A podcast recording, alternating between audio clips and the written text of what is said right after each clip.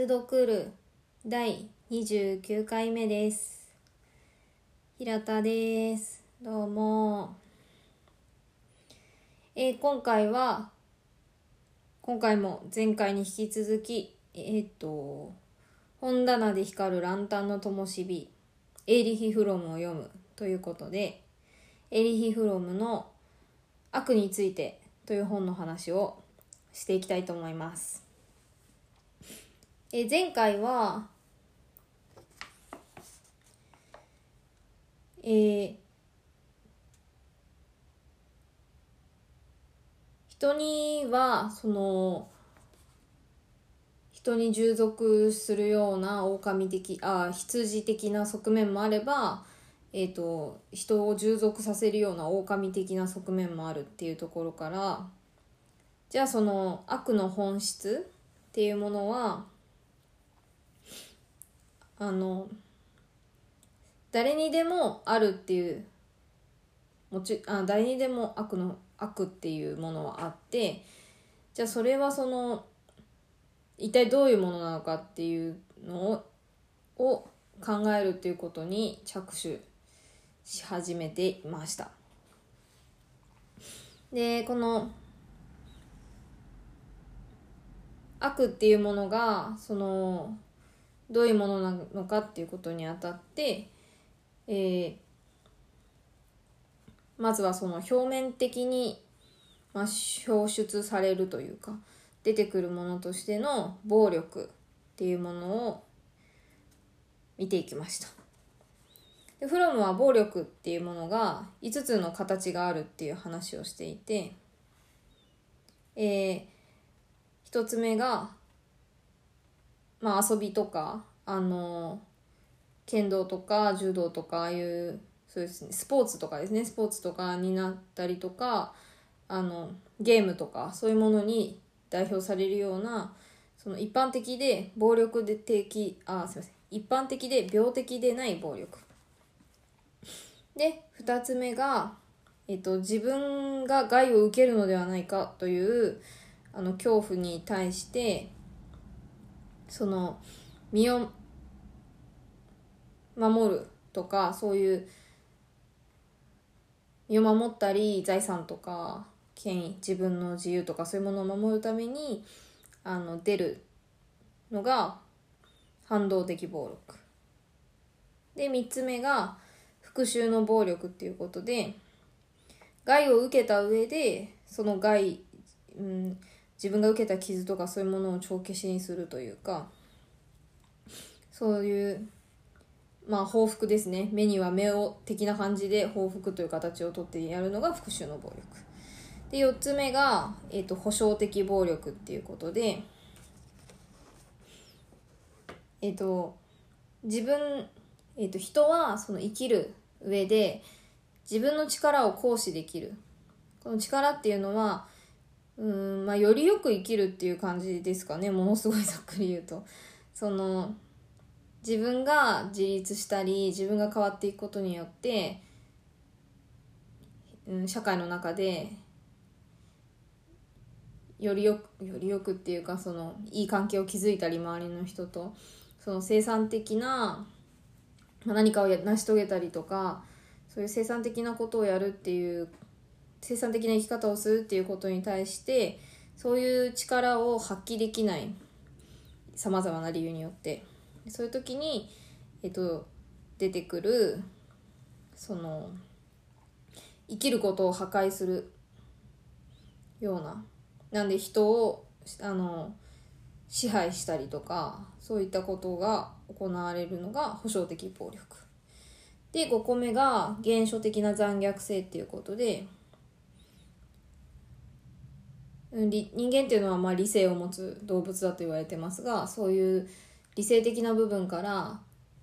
逃れてというかどんどんあの野生的に動物に戻っていく本当理性のない動物に戻っていくっていうところを、まあ、目指すっていうかところに行こうとするのが、えー原初的な残虐性ということでこの5つの暴力の形態の話をしていました。で今回は、えーもう一歩先に進んでその前回は表面的に見える悪だったんですがじゃあ内面的な内面的に救っている悪っていうのはどんなものなのかっていう話の1個目をしていきたいと思います。えっ、ー、と今回は死を愛す、えーと、死ぬことですね。死を愛すること生を愛すること生きることを愛することっていうことですね。っていうことでこの2つの話をしていきたいと思います。えー、前回のその暴力っていうのは、まあ、うん、まあ、害はある時にはあるのであれなんですが、まだその、うん、フロムはこうやって書いてますね。えっと、直接的あるいは間接的に生きることの目的に役立つ、まあ、ように見えるような形の暴力と攻撃性っていう話を前回はしてたんですけど今回からはではそのもうその生きることに、まあ、役に立たないというか生きることに逆行していくようなそして深刻な精神疾患の確信をなしてしまったり本物の悪の真髄とも言えるような性質が3つあってそのうちの1つ目を話します。えこの3つはネクロフィリアっていうものとあとナルシシズム。そして母親への強制的固着っていうこの3つが悪の真髄というふうに定義されています。で今回はこの1番目のネクロフィリアの話になります。えネクロフィリアっていうのはえーと、死を死ぬ死を愛するものっていうことででついに対になるのがバイオフィリア、えー、生を愛するものっていうことです。でえっ、ー、とこれはあの最初の方で話してた羊と狼と一緒であの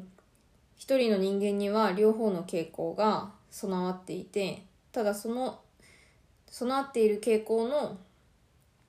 うん、比率というかバランスというかそういうものの偏りによって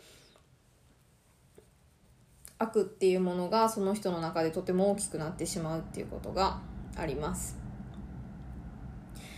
でこのネクロフィリアっていうのは、えっと、死を愛するものっていうことで生きていないものや死んでいるもの全てに惹かれるような性質を表します。で死を愛しているので生を破壊する力を愛し生きることの破壊が人生最大の偉業だと考えます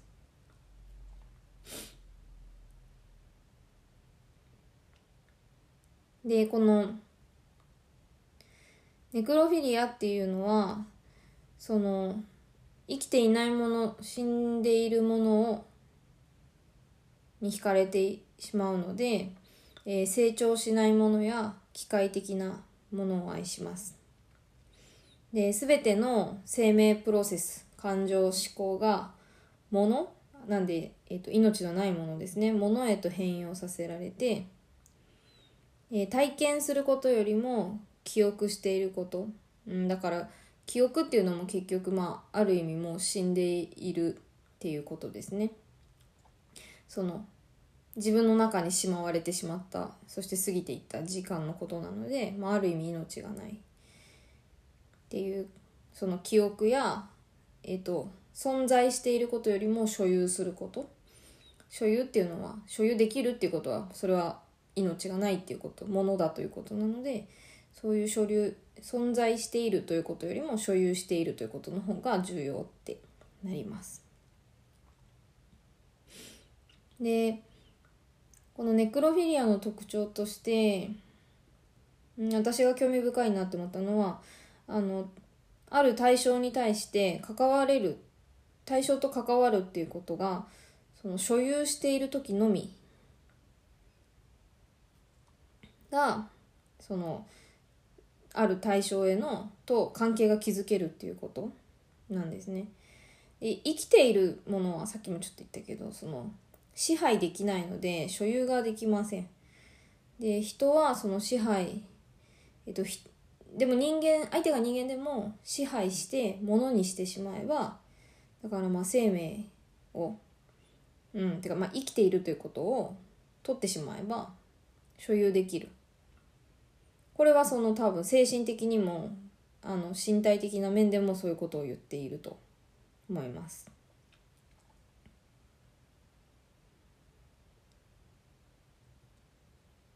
でこのそしてその対象を所有するっていうことで、まあ、対象が自分の一部になるっていうことだと思うんですね。なんでその自分が所有したものへの脅威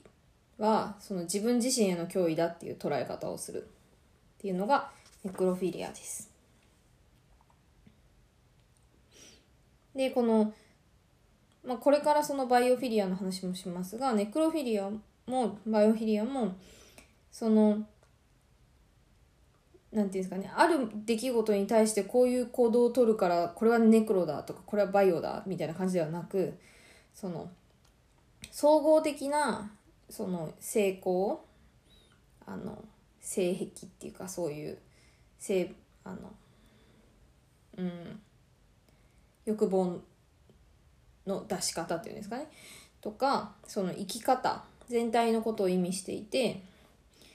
その身体機能や感情思考仕草に現れているその一人の人間の一人の人間としてその一人の人間のの全体の様子として現れるのがバイオフィリアであったりネクロフィリアであったりします。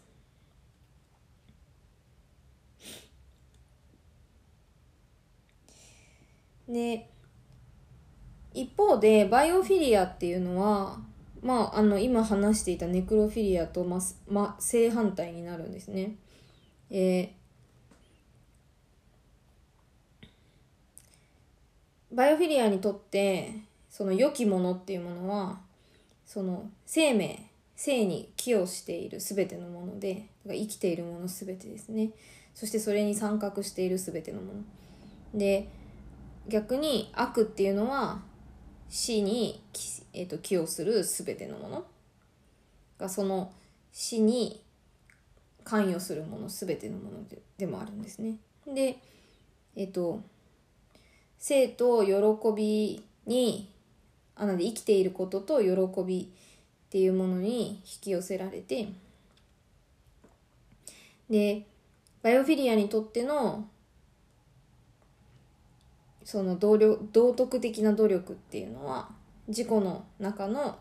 性を愛する側面を強化することっていうことになります。でスピノザががエチカでこのように書いてるらしいんですが自由な人間は死について考えることが少ないそして彼の H は死ではなく生についてじっくり考えることだっていうふうに書いているそうです。でこのバイオフィリアっていう人はあらゆる領域でその性のプロセスと成長に引きつけられて現状を維持するよりも新しいものを組み立てることを好み確実なものよりも人生の冒険を愛します脅威を感じるこれはあれですね。あの驚いて異なるって書いて脅威を感じる力があって古いものを確証を得て安心するよりも新しいものを発見することを好みます。で生きることへの接し方っていうのは機械的っていうよりも機能的である。っていうふうに書いてあります。でそのネクロフィリアはその人を支配するとかそういうまあ生きているものを死んでいるような状態にするっていうことによって自分の力を行使しそれが自分が生きるっていうことになるんですけどバイオフィリアっていうのは愛や理性自らの犯によって形を作って影響を与えることを望みます。力を使用したり物事を分断したり官僚的なやり方で人を物のように支配することによってではないっていうことで正反対の性質になっています。で冒頭でも言ったんですがこの2つの性質はうん一人の存在の中に共存しているのでどっちがゼロっていうことは全くないとフロムは書いているんですが一方でネクロがネクロフィリアの面が強すぎるとだんだんそのネクロフィリアのその強い力がバイオフィリアその人の中にあるバイオフィリアっていう性質をゆっくりと殺していくっていうふうに書いていますね。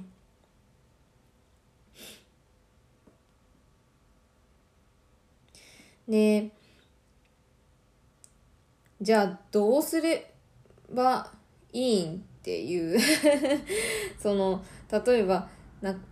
もし自分の中にネクロが大きかったらどうすればいいんってこういうのは読んでて思うんですけどあのそれについてフロムはそのネクロフィリアが強い人っていうのは自分がその死んでいるもの、うんまあ、性がないものを愛しているってことに気づいていないんですが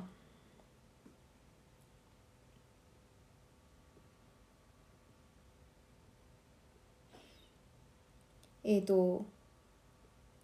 気づいてないんだけれどやっぱりその自分の中にあるネクロがどれぐらい強いのかっていうことを、まあ、考えたりできれば自覚したりっていうそういうことがそのネクロフィリアっていう側面を大きくすることを抑える一因になると書いていました。でまあさらにその性の本能ってっていうそのバイオフィリアの本能は人間の一時的潜在力である。だからまあ最初から備わってるもの。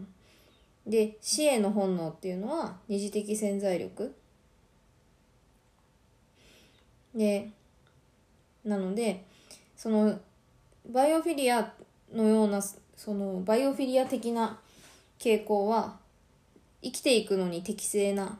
環境があれば発達するけれどもそういうはあの適正な環境がないと二次的潜在力であるその支援、まあえーと、ネクロフィリアの性質が現れてその人をだんだん支配していくようになると書いていました。でそうやって考えるとそのうんやっぱり外的要因というかその環境がすごく重要になってくる。ですね。でネクロフィリアが出てこない出てこないっていうかあまりにも大きくならないようにするためにはバイオフィリアを発達させることの方が大事。がなんかそのうん消し去るものじゃないんですねネクロフィリアは。それもその人の一部だから。だからそれはあっていいから。でもそれを押さえつけるんじゃなくてバイオフィリアの面を育てていくっていうことが大切になります。でこのバイオフィリアを発達させる社会的条件としては、まあ、経済的心理的両方の意味におけるあの両方の意味において満ち足りていることだからもしそれが満ちあの足りていないと人間のエネルギーのほとんどがまあ、攻撃に対する防御だったり飢餓の回避に費やされてしまう。そうするとその生きることへの愛っていうのは麻痺してしまってバイオフィリアが育ちにくい。で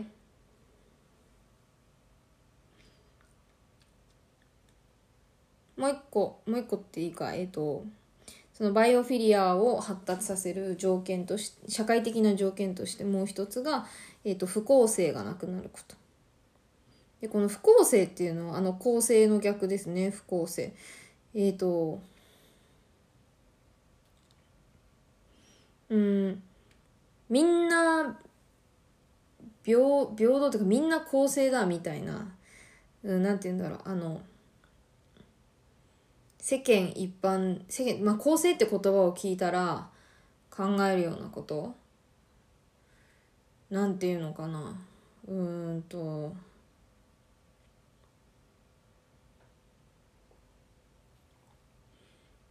うーん。なんかうまい例が出てこない。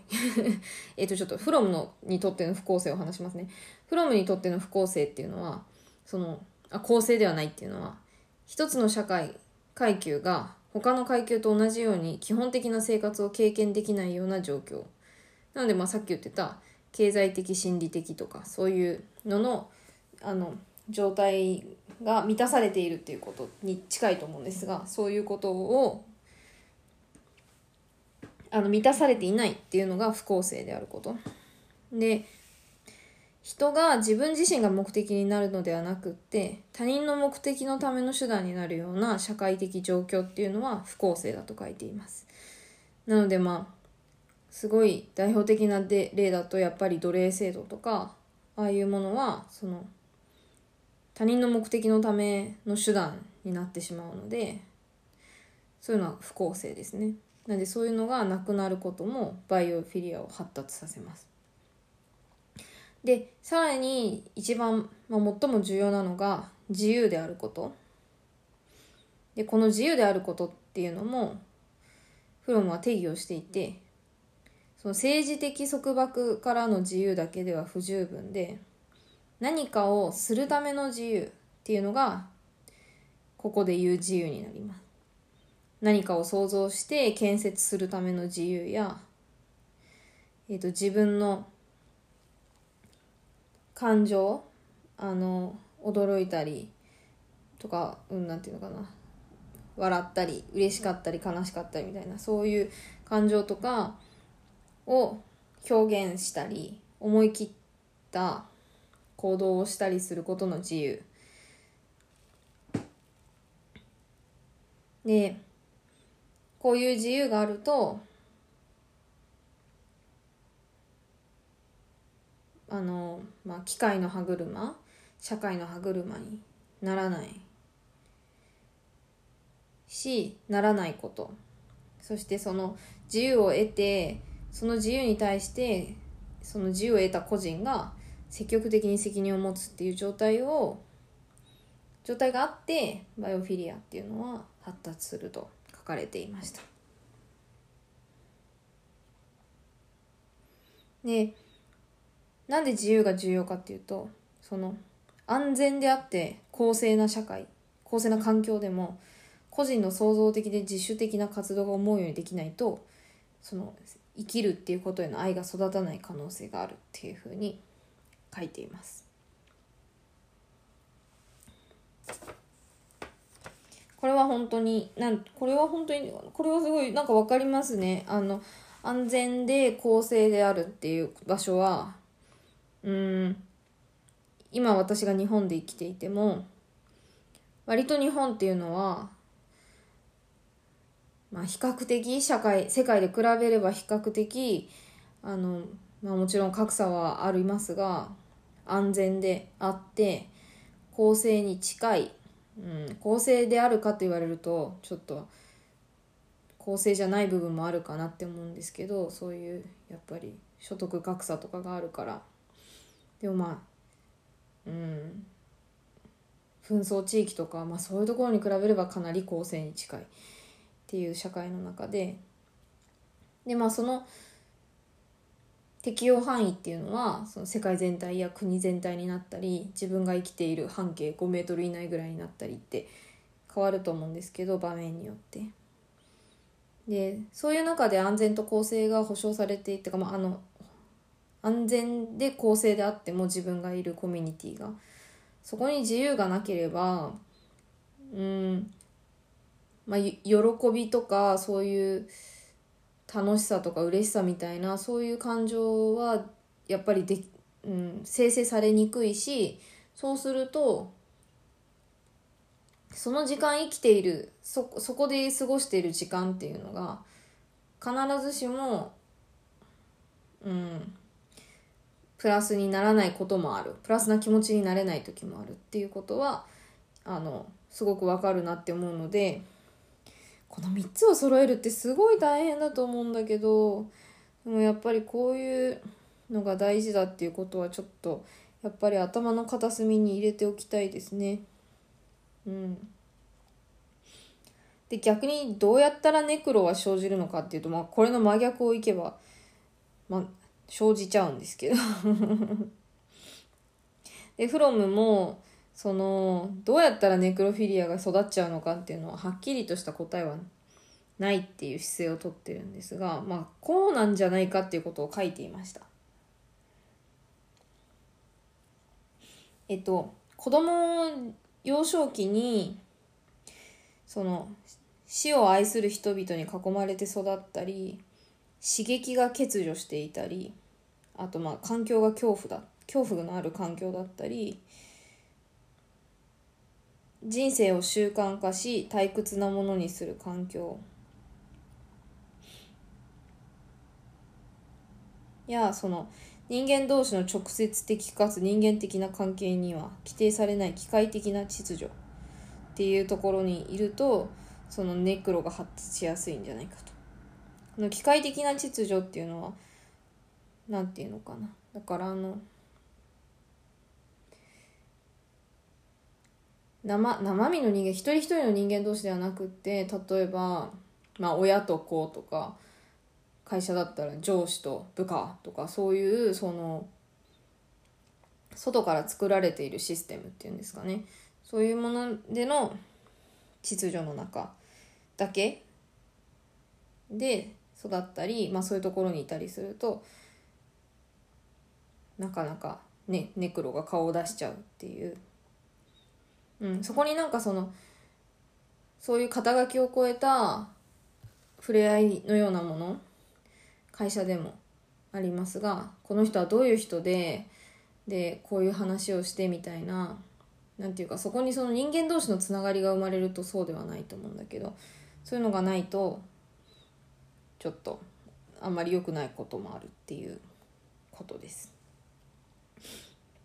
で逆にバイオ的な側面を育てるっていうのはその子供の時に生きることを愛する人たちと一緒にいること。で他人と温かく愛情深い触れ合いを持つこと。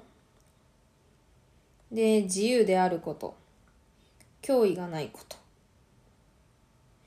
えー、内なる調和と強さを助ける原則を説教ではなく模範によって教えること。よりよく生きるための技術を指導すること。他人からの良い影響とその良い影響を踏まえてそれに対してあの反応すること。これはなんかいいこれはなんかあったかい気持ちになるなとかそういうことだと思うんですけどそういう反応があることで張り合いのある生き方をするっていうことを教えてあげることそういったことがそのバイオフィリアの発達を促すのではないかというふうにフロムはこの本の中で述べております。でじゃあ今これまではその個人のバイオフィリアとネクロフィリアの話してたんですけどやっぱりその社会っていうのは個人の集まりで出来上がっているので現代の産業社会にもこのバイオフィリアとネクロフィリアっていうのはやっぱりあってそれはどんなふうに影響を及ぼしているのか。でこのこの本が書かれた時は冷戦期だったんですが、えっと、フロムは本の中でその核戦争への核戦争が起こるかもしれないのに全然抗議運動とかが広がらないっていうことはなぜなのかっていうことに対してこのネクロフィリアっていうその死を愛するっていうことが社会にもあの社会自体も蝕んでっているんじゃないかっていうふうに書いています。その人が全面的な破壊を恐れないのは生きることを愛していなくて、まあ、もしくは無関心で多くの人は死に惹かれているからではないかと。で現代はどの文化よりも刺激と楽しさに人楽しさを人々に与えているというふうに思われているけれどもその今の楽しさと刺激っていうのはもしかしたら生きることの喜びや愛とは全く違うものではないのかという、えー、と問いかけをしていました。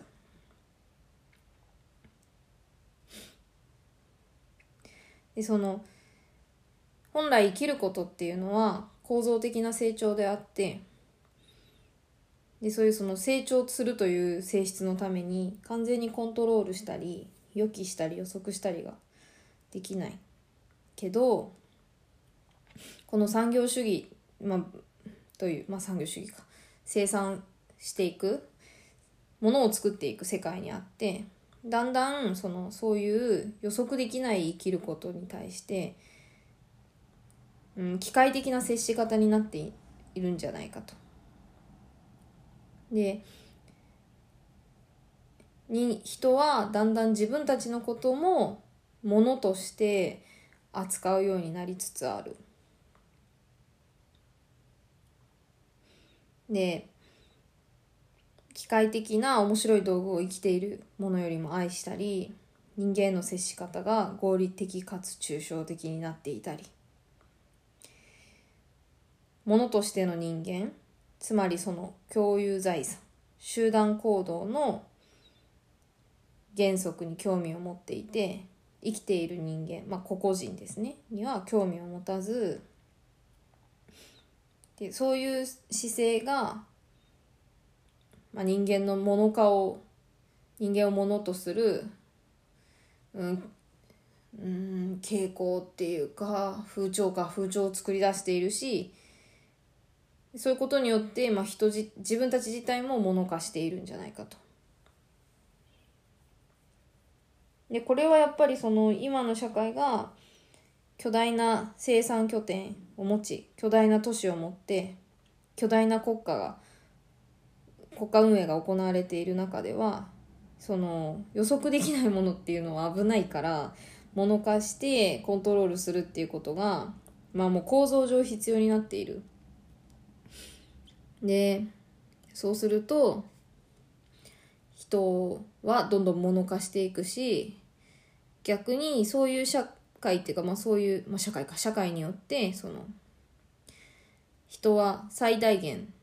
予測可能で利益が出るような形の消費をするように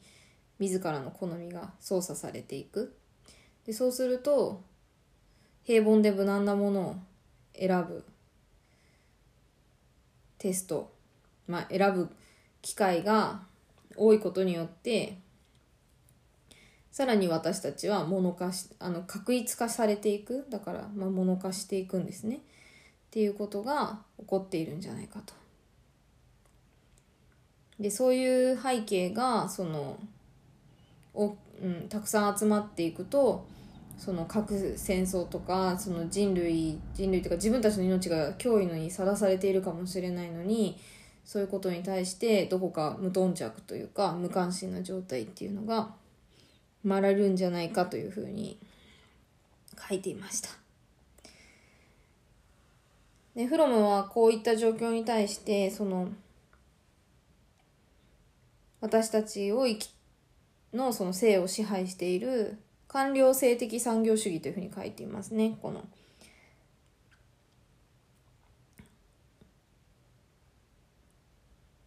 官僚性えっ、ー、となんでそういう管理しさ、えー、と人も、まあ、システムの一部として管理されるような社会ですね。その官僚性的産業主義に対してヒューマニズムの産業主義をどう作っていくのかっていうことを考えなければいけないんじゃないかっていうふうに書いておりました。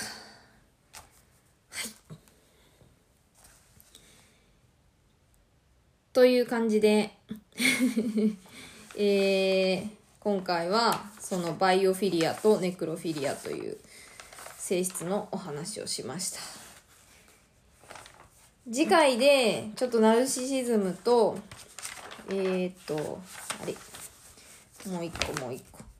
母親への強制的固着っていうのの話をして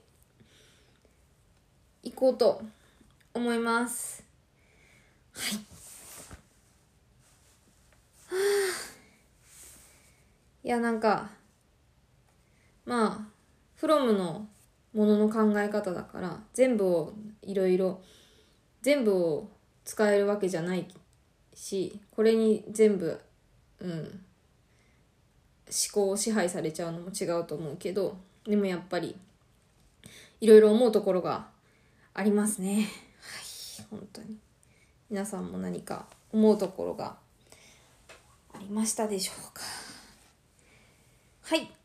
では次回に続きます。